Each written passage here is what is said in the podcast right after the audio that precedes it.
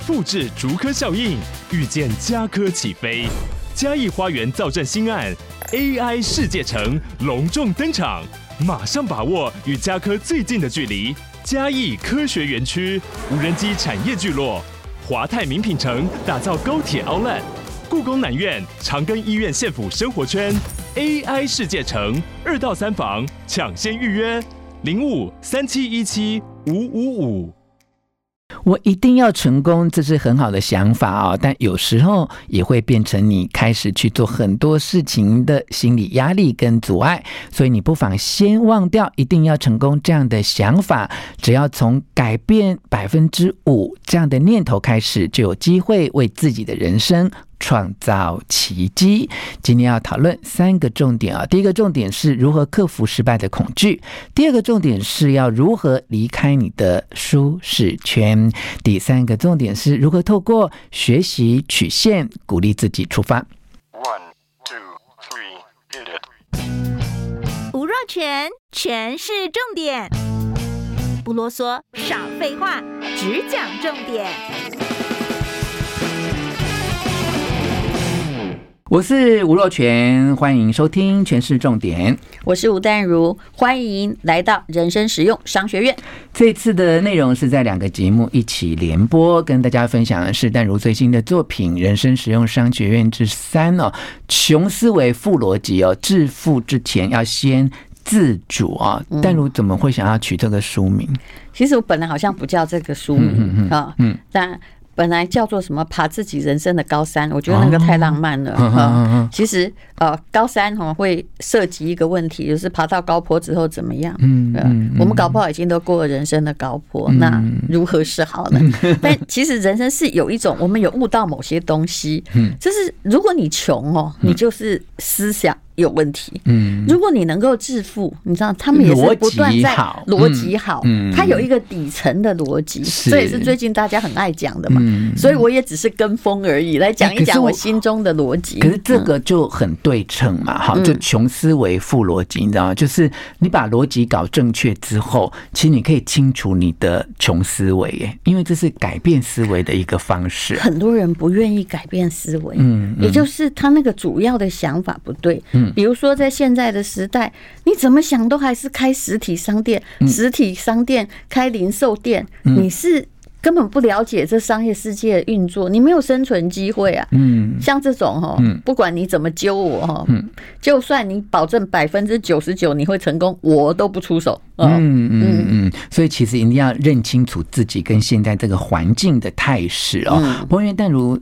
童年成长的时候，其实妈妈有时候就会给你一些意见哦，甚至这意见是用比较指责的方式哦，说：“哎，你跟别的小孩都不一样啊，别人小孩会洗碗啊，干嘛干嘛的。”可是你那个时候，你就会知道说，其实。我就跟别人不一样啊！我就不要落入你现在常常在讲的这个管理学的从众效应。在那么小就有这个，所以我是反骨啊！嗯，就我讨好个性，天生不太有。嗯，也许你也会做一些事情让。那个大家高兴，但是我后来发现说，当我做啥你都不高兴的时候，那我就做自己吧。哎，我是那种考了全校第一名，妈妈也不太高兴的人哦。可是会不会就是我常常在想这件事情，会不会就是因为你阿妈很爱你，所以你没在怕？对，所以人要有人爱。其实我爸爸也很爱我啊，他们都。其实我爸爸从来没有把我当成一个，我们家是我妈比较重男轻女，我爸爸其实从来没有哎，没有，因为我觉得他们俩，你的阿妈跟你爸都太爱你了，所以你妈妈必须在这个时候做一点，是是是，做一点刷他的存在感。然后他就说，后来我就是慢慢理解，他就是说。怕一个身为一个女性，你这么嚣张，觉得自己了不起，成绩这么好，干嘛？所以他就是永远来个反面的嘛。是，可是其实我后来觉得，的确啦，就是。你可以不要泼冷水嘛，哈，哎，你可以不要赞美，哈，嗯，但是你要尊重每个人的志向，没有人要跟别人一样啦，嗯，你要避开这个从众效应哦。其实你要面对你内心一种失败的恐惧，对不对？哈，因为人多都比较安心嘛。我现在走一个都没有人在走的路，就会比较害怕。哈，我好像曾经说过，我阿嬷跟我小时候讲的故事，我别的都不记住，那个记住，他说阎罗王啊，在那个要大家哈要去。排队哈，要去那个诶，就是。变成下一辈子的时候嘛，哈，投胎的时候，那就有人就看到那一对哈人很多，他就去那里排，后来就都变成猪了。嗯 这是我阿妈从小讲的故事，我就记得这个故事说，哇，那个人多的地方不要去。所以你看，这，嗯，你你这个还。印证现在一种消费现象，你知道吗？现在很多人就跟着一直排队嘛，然后排很久，排快要到的时候才问人家说：“哎、欸，是得没下？”对呀、啊，因为从众让你觉得安全。对，但是我很知道哦，当我开始从众，让别人开始称赞你很乖巧的时候，我看我那时候应该是我人生最惨的时候。好，那你不用哈，像淡如一样这么这么有反骨的个性，我没有做什么啊，对不对？对，我没有做什么坏事，都会惹事。嗯，可是你中间就要提供大家方法，我觉得这个方法一以贯之啦。我们上次讲到说，有百分之一的机会就可以出手，对不对？那淡如就说，有这个出手之后呢，其实也不用有巨大的改变哦，就是抓住让自己有百分之五的位移啊，就是说你你不要渴望自己有一个很大的翻转，你知道从一个百分之五的改变开始。是，嗯，就好像嗯，我以前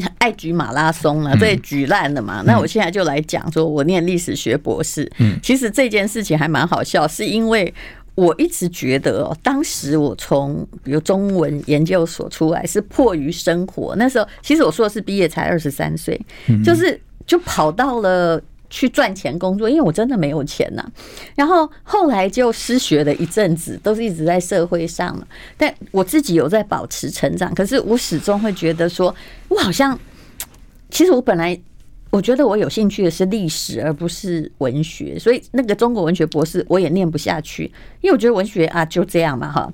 那后来就是疫情的时候无聊，真的无聊，我就去考试，嗯，没想到两个都上了，这就是后来我会把自己搞得比较 麻烦的原因，嗯然后。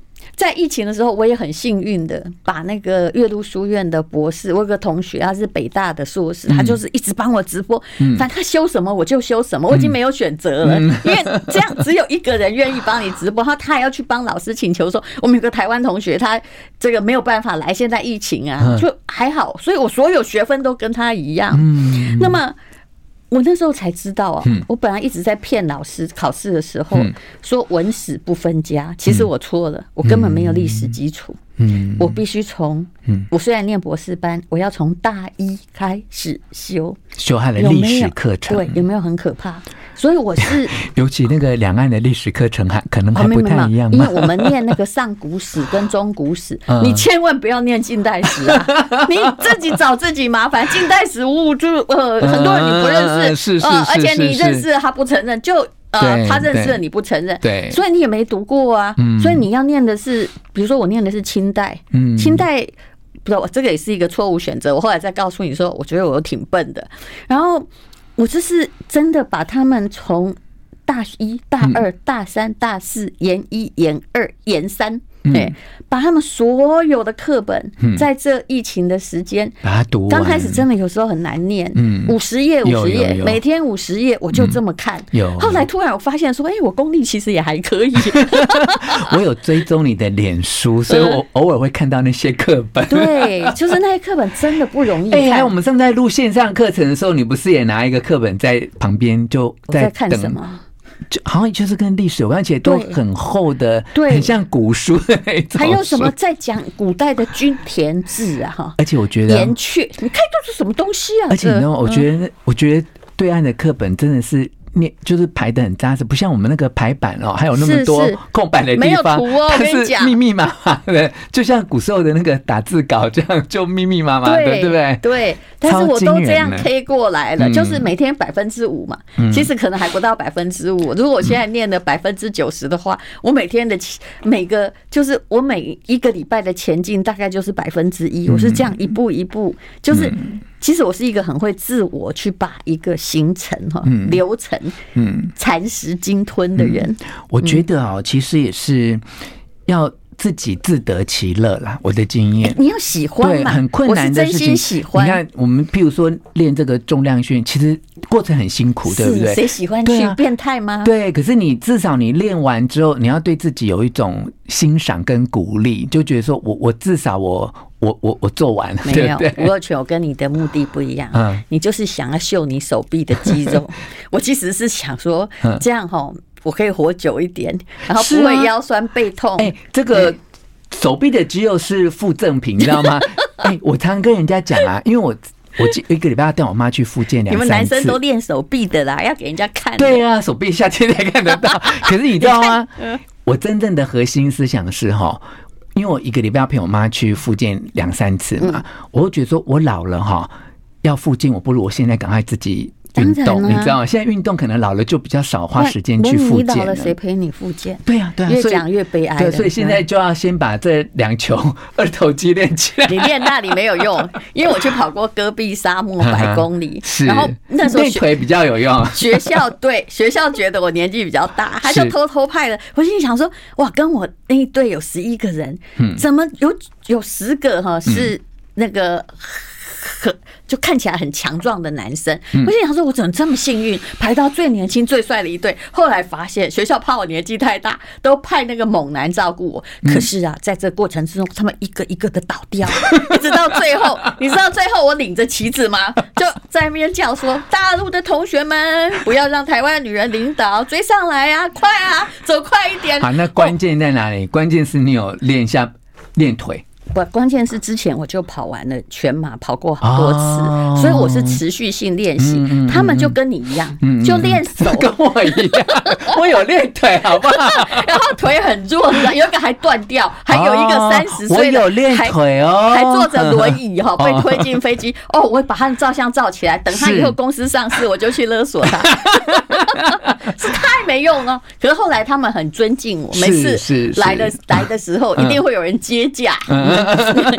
可能就是因为怕那个糗事被抖出来。对对对，这个这个呃，要之前有一些训练跟准备。其实练腿真的很重要哈。哎，我告诉你哦，我要考那个健身执照的时候，哎呦，你有去考哦？我我考上了去。那我告诉你，我我我去年要考的时候，其实有有一度我觉得我应该考不上，很难考。对，可是我的教练就跟我讲说，这考官哦，他看我在深蹲的时候，他说哇。没想到你深蹲做这么标准，就这一句话，你知道吗？就是，可是我不是填考卷就过了吗？哪里有数科考试的呢？好，回到主题哈，我们你有跑过马拉松吗？没有，我在跟你学习。你干嘛一定要赢人家你才高兴？没有，我跟你讲，你这是练好看，你练型。好了，我是练实质。在武侠小说里面，你就是哦花拳绣腿，我们是。真心可以跟人家打架，好了好了，但如开心没关系，都让你赢没关系啊。那我们就是要学习淡如的精神，然后从舒适圈好，要进展到学习圈。这个舒适圈就是淡如说的，从看到百分之一的可能来追求自己百分之五的改变。那么透过学习啊，那么第三个最外环的这就。未知的恐惧哦，哎，是不是我们透过学习这个未知的恐惧这个部分，就比较有面对的技能跟勇气呢？这是一个练习。比如，其实我画了三个圈圈嘛，一个模型图。这本书里面有很多我的思考模型图，就是舒适圈，外面是学习圈，然后是未知的恐惧。可是很多人没有学习圈，嗯，就是从舒适圈到未知的恐惧，嗯，那没有学习圈那个东西都叫赌博跟跳海，看看会不会死嘛，嗯，对不对？所以中间去训练一个学习的。管道，我觉得是很重要的。嗯嗯，就好像考健身教练要不要练？要要要练很久哈。好，那我们知道，其实中间大家可以参考的书上讲的这个学习的曲线哈。你如果了解这个学习的曲线，你就可以鼓励自己，哎，继续努力的出发下去哦。这个。其实学习的曲线刚开可能是比较缓慢，可是经过某一段时间之后，你那个学习的效率就会很快的提升。学习曲线是经济学公理嘛？我就讲的最清楚。拼一个乐高玩具刚开始，嗯，你的小孩大概要多久？可能八小时，对不对？嗯嗯。然后。然后你全部再把它拆，假设他还愿意拼的话，几小时？嗯，两小时他就做好了。嗯，到最后他可能是不不不不，就一下子五分钟他就把它拼好了，因为他熟悉的。嗯，凡人类啊，一定有进步。嗯，就算亚马逊的猴子都有学习曲线，他们会用那个削好的竹尖去当当叉子来来叉鱼呢？那你为什么身为人不能有进步？是，所以呢，淡如给大家的结论就是说，只要出门就会到。我还蛮喜欢这一句、欸，我小孩子记得这一句，他就在骑脚踏车，有时候一骑也是爸爸带他骑四十公里，然后爸爸说你要不要休息？嗯，他就说妈妈说只要出门就会到。哎、欸，这个真的很重要的家教。而且是这个妈妈自己有亲身示范的、啊，对，不是嘴巴说说而已啊。我我觉得我也没示范什么，也也许不是好榜样，但是我至少没有在示范给我的女儿看一个东西，嗯，叫做放弃。对对对，而且也没有管他，千万不要示范，而且没有也没有管他。可以怎样？不可以怎样？哈，因为淡如的人生哲学啊，就是觉得自己行就长期的投入。不过我觉得这一句很可爱啊。那到底什么时候会到，就只有自己最知道。对，有时候不到也没关系了。是是，至少不到是一种命运哈。知道自己可能会到哈，是一种机运。嗯嗯，哇。很有智慧，好，那就接受你的机运，面对你的命运。好，谢谢大家收听。好，让若泉来为你归纳今天讨论的三个重点啊。第一个重点是，如果你很害怕失败的话，要克服失败的恐惧，最重要的就是抓住百分之一的机会，同时要开始百分之五自我改变的位移。第二个重点就是。如果你想要离开舒适圈，对未知又非常恐惧的话，那么要透过学习，而且要很有自律的学习，你就有机会离开舒适圈，并且呢，克服所有的恐惧，勇往直前。